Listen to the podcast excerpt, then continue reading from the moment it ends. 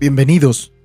El capítulo anterior vimos la desesperación de Kaylee en las cartas que le envió a Wilmar, todos los sucesos horribles que le sucedieron y con el vívido temor de sentirse morir. La historia continúa en el capítulo número 5, pero ¿qué le habrá ocurrido a Kaylee después de esa última carta?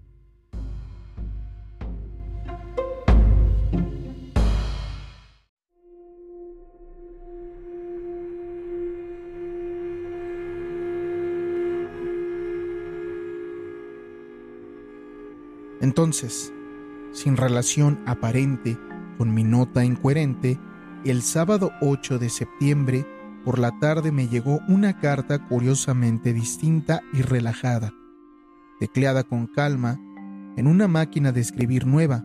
Esa extraña y reconfortante carta de invitación debe haber marcado una transición prodigiosa en toda aquella tragedia pesadillesca de las colinas solitarias. De nuevo la citaré de memoria y por motivos especiales preservaré tanto como pueda su estilo particular. Estaba sellada en la oficina postal de Bellowsford y tanto la firma como el contenido de la carta estaban escritos a máquina, lo cual es común entre aprendices de mecanografía. No obstante, el texto estaba impecable para ser de un principiante, por lo que concluí que a Kaylee debía haber aprendido a usar máquina de escribir en algún periodo previo de su vida, quizá en la universidad. Decir que la carta fue un alivio sería lo justo, pero debajo de aquel alivio yacía un sustrato de inquietud. Si a Kaylee se había mantenido cuerdo durante momentos de terror, ¿estaría igual de cuerdo en estas nuevas circunstancias? Y ese mejor entendimiento del que hablaba qué era. Todo lo que afirmaba ahora implicaba un giro diametral de su actitud previa. He aquí el contenido del texto, transcrito con detenimiento gracias a la buena memoria de la que me enorgullezco. Townsend, Vermont, jueves 6 de septiembre de 1928. Mi estimado Wilmar, me complace poder transmitirte sosiego con relación a los disparates que te había estado escribiendo. Digo disparates, aunque con ello hago alusión a mi actitud temerosa, más que a las descripciones de ciertos fenómenos. Dichos fenómenos son reales e importantes en sí mismos, pero mi equivocación fue adoptar una actitud anómala frente a ellos. Creo haber mencionado que mis extraños visitantes empezaron a comunicarse conmigo y a intentar entablar un diálogo, pues bien, anoche ese intercambio verbal se materializó. En respuesta a ciertas señales, permití la entrada a la casa de uno de los mensajeros foráneos. Permíteme reiterar que era humano, como nosotros. Me contó cosas que ni tú ni yo habríamos podido adivinar, y me demostró con claridad lo fatal que juzgamos y malinterpretamos el propósito de los seres exteriores de mantener una colonia secreta en este planeta. Al parecer, las leyendas malignas sobre lo que le han ofrecido a la humanidad y lo que desean en conexión con la Tierra son resultado de una concepción errada de un discurso alegórico, el cual, claro está, ha sido moldeado por bagajes culturales y hábitos de pensamientos muy distintos a cualquiera que podamos imaginar. Ahora veo que mis propias conjeturas eran tan erradas como las suposiciones de los campesinos incultos y los indios salvajes. Lo que creí que era macabro, vergonzoso y atroz, en realidad es maravilloso, iluminador y hasta glorioso. Mi juicio previo no fue más que una fase de la eterna tendencia humana a odiar, temer y aniquilar lo que sea completamente distinto. Ahora lamento el daño que les he hecho a aquellas criaturas e increíbles seres siderales en el transcurso de nuestros pleitos nocturnos. Si tan solo hubiera accedido a hablar tranquila y razonablemente con ellos desde un principio. Pero no me guardan rencor pues sus emociones están organizadas de modo muy distinto al nuestro. Tuvieron la mala fortuna de tener como agentes humanos en Vermont especímenes muy inferiores como el difunto Walter Brown, por ejemplo. Él me infundió prejuicios contra ellos. De hecho, jamás han lastimado a los seres humanos a propósito, pero sí han sido cruelmente incordiados y espiados por nuestra especie. Hay todo un culto secreto de hombres malignos. Un hombre con tu sapiencia mística me entenderá si los vinculo con Hastur y la señal amarilla, que se dedican a rastrearlos y a herirlos a nombre de poderes monstruosos de otras dimensiones. Las drásticas precauciones de los seres exteriores están dirigidas en contra de esos agresores, no de la humanidad en general. A propósito, también me enteré de que muchas de nuestras cartas perdidas no fueron hurtadas por los seres exteriores, sino por los emisarios de aquel culto maligno. Lo único que los seres exteriores desean de la humanidad es armonía y coexistencia pacífica, así como un intercambio intelectual mayor. Esto último es sumamente necesario ahora que nuestras invenciones y mecanismos están ampliando.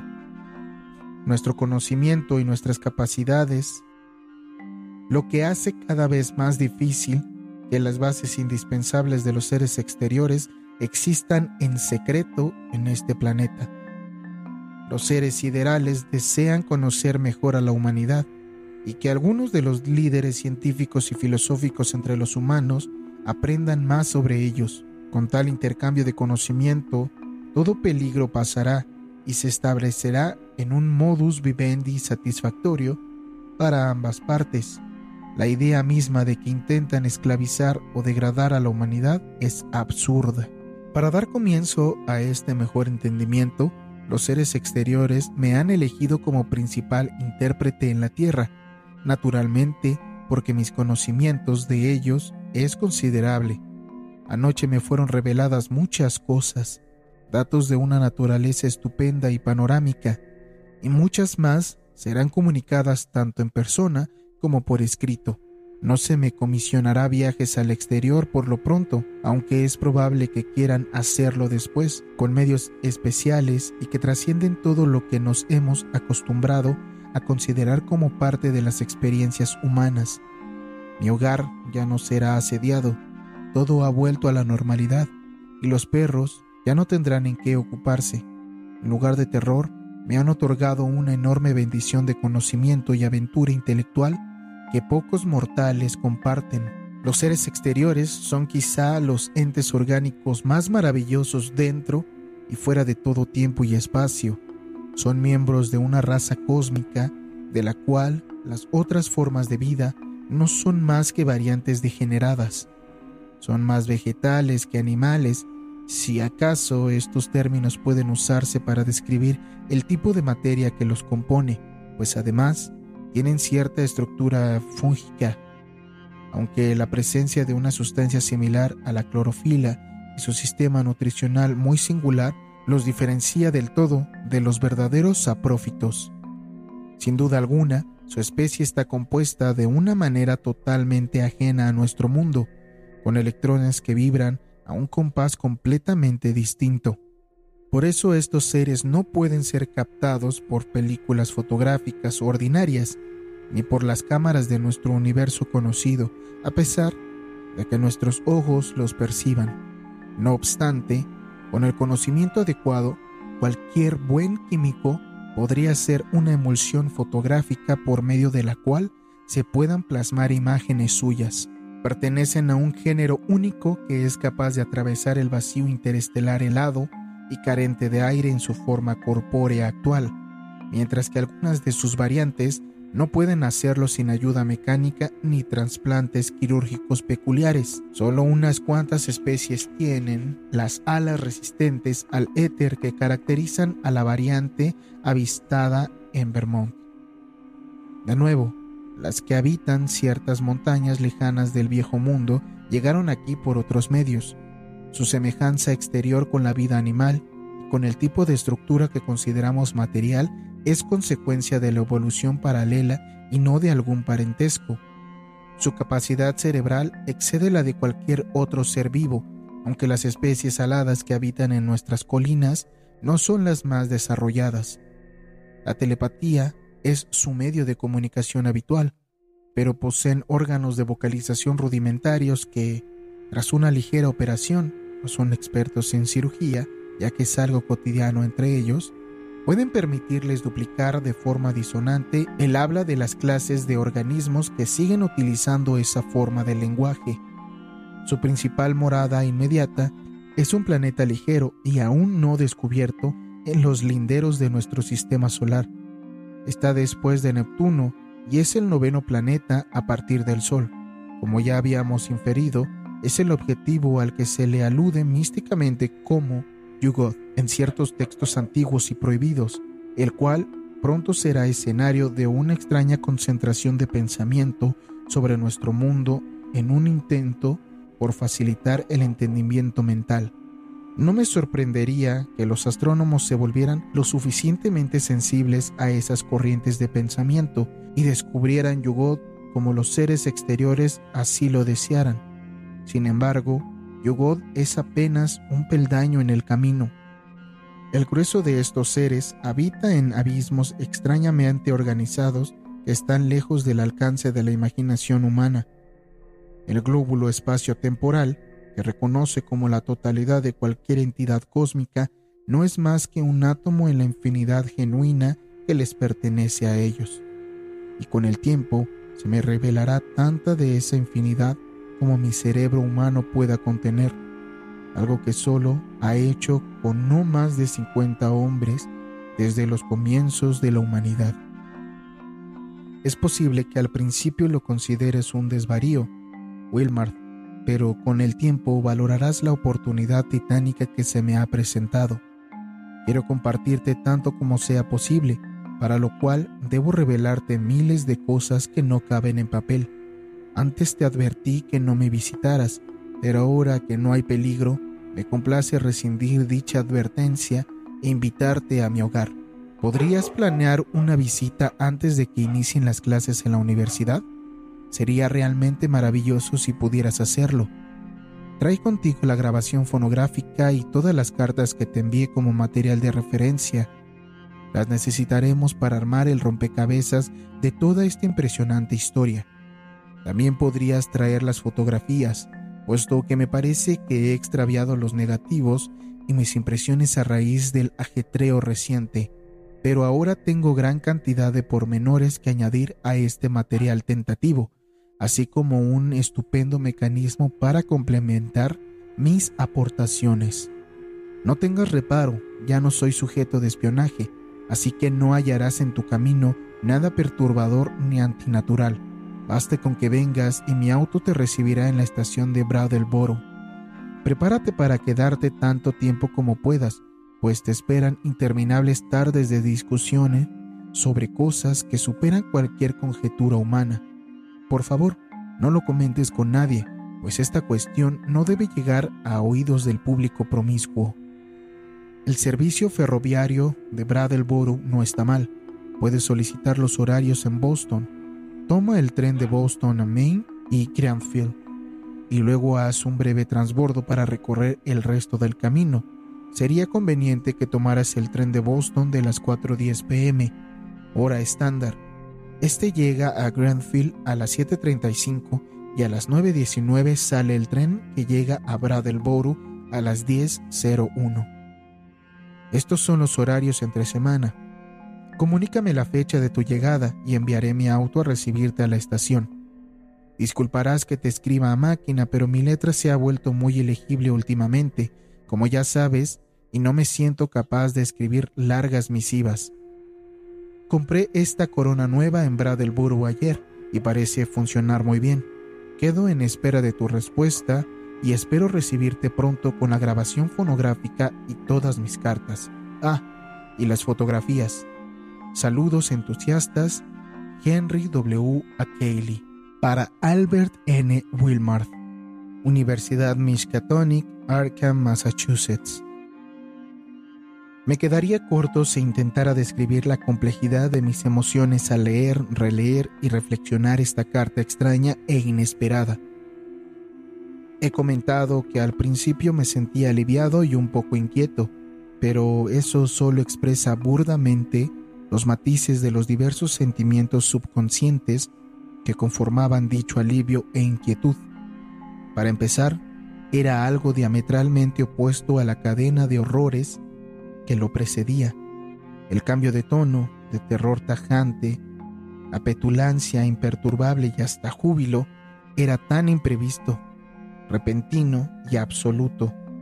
Apenas y podía creer que un solo día hubiera sido capaz de alterar la perspectiva psicológica de quien escribió ese último boletín frenético el miércoles pasado, sin importar las revelaciones tranquilizantes que hubiera podido atraerle a Kaylee aquel día. Por momentos, la sensación de estar frente a irrealidades paradójicas me hacía preguntarme si todo ese relato distante de fuerzas fantásticas no era más que un sueño medio ilusorio creado en gran medida por mi propia mente. Luego pensé en la grabación fonográfica y me sumergí en una perplejidad aún mayor. Esa carta distaba de todo lo que podría haber esperado. Al analizar la impresión que me causó, descubrí que consistía de dos fases distintas. En primer lugar, suponiendo que le hubiera estado cuerdo antes y lo siguiera estando, el cambio brutal de la situación misma resultaba demasiado repentino e inimaginable. En segundo lugar, las diferencias en la actitud, el lenguaje y el carácter de Akeli trascendían la normalidad y cualquier expectativa. Toda su personalidad parecía haberse sometido a una mutación insidiosa, tan profunda que apenas si era posible reconocer vagamente sus dos versiones bajo el supuesto de que ambas presentaran igual grado de cordura. La elección de palabras, la redacción, eran sutilmente distintas. Gracias a mi sensibilidad académica para reconocer estilos de escritura, podía identificar divergencias profundas en sus reacciones más comunes y en la cadencia de su discurso, sin duda alguna, el cataclismo emocional o las supuestas revelaciones capaces de haber causado un cambio tan radical debían ser muy potentes, por decirlo menos. Sin embargo, en otro sentido, la carta parecía muy característica de Akeli. Tenía aquella misma pasión por la infinidad y la misma oscuridad erudita. No podía ni por un instante darle cabida a la sospecha de que Akeli hubiera sido víctima de una sustitución maligna. ¿Acaso la invitación y la voluntad de permitirme verificar la veracidad de la carta en persona no eran prueba suficiente de su autenticidad? No me fui a la cama el sábado por la noche, sino que me quedé sentado pensando en la oscuridad y los portentos que había detrás de aquella carta. Mi mente, agotada por la rápida sucesión de ideas monstruosas que se habían visto obligadas a confrontar durante los últimos meses, comenzó a darle vueltas a este nuevo y alarmante material en un círculo de dudas y aceptación que reproducía casi todos los pasos que experimenté al enfrentar portentos previos. Hasta poco antes del amanecer, el interés imperioso y la curiosidad fueron reemplazando la tormenta original de perplejidad e inquietud. Estuviera demente o cuerdo, metamorfoseando o simplemente aliviado, lo más probable era que Kaylee hubiera experimentado un extraordinario cambio de perspectiva en sus peligrosas investigaciones y que ese cambio inmediato redujo el temor, verdadero o imaginado, de abrir enmarañadas puertas de conocimiento cósmico y sobrehumano, mi propio fervor por lo desconocido alcanzó el nivel del de Akeli y me sentía enajenado y contagiado por la macabra ruptura de barreras. Para sacudirme el enloquecimiento y las limitaciones espaciotemporales y de las leyes naturales, para conectarme con la vastedad exterior, para acercarme a los secretos ocultos y abismales de lo infinito y lo máximo, sin duda valía la pena arriesgar la propia vida, el alma y la cordura. Y a afirmó que ya no había peligro y hasta me invitó a visitarlo, en lugar de advertirme mantenerme lejos como lo hacía antes. Me estremecí de pensar en lo que ahora podría contarme. Sentí una fascinación casi paralizante de pensar en sentarme en aquella granja solitaria y recientemente asediada con el hombre que había conversado con auténticos emisarios del espacio sideral, de sentarme con aquella terrible grabación y el cúmulo de cartas en las que Kaylee había resumido sus conclusiones previas. Por lo tanto, cerca del mediodía del domingo, le envié un telegrama a Kaylee diciéndole que lo vería en Bradleboro el miércoles siguiente, 12 de septiembre, y si la fecha resultaba conveniente, solo en un sentido divergía de sus sugerencias, y era en relación a la elección de tren. Francamente, no me sentía cómodo llegando a aquella región endemoniada tan tarde por la noche, así que en lugar de aceptar la ruta que él propuso, llamé a la estación e hice otros arreglos. Si me levantaba temprano y tomaba el tren de las 8.07 am a Boston, hora estándar, podía tomar el tren a Grandfield a las 9.25 y llegaría ahí a las 12.22. Eso me permitía tomar justo a tiempo el tren que llegaba a Brattleboro a la 1.08, una hora más agradable que a las 10.01 de la noche para reunirme con Kaylee y conducir con él por el bosque hacia las colinas solitarias y llenas de secretos. Le mencioné esa opción en el telegrama y me dio gusto recibir esa misma tarde la respuesta de que contaba con el respaldo de mi futuro anfitrión. Su telegrama decía así. Arreglo satisfactorio. Nos veremos miércoles 1 a 8 en la estación. No olvides grabación y cartas y fotografías. No se lo menciones a nadie. Espera inmensas revelaciones. A Kaylee. La recepción de este mensaje en respuesta directa al que yo le había enviado a Kaylee, el cual necesariamente debió haber sido entregado en su casa desde la estación de Townshend, ya fuera por mensajero oficial o por servicio telefónico restablecido, eliminó las restantes dudas subconscientes que podría haber tenido sobre la autoría de la desconcertante carta. Mi alivio era absoluto y sin duda fue mayor de lo que reconocí en ese entonces, pues todas las dudas quedaron enterradas muy profundo. Esa noche dormí largo y tendido, y durante los días siguientes emprendí con entusiasmo los preparativos de la visita.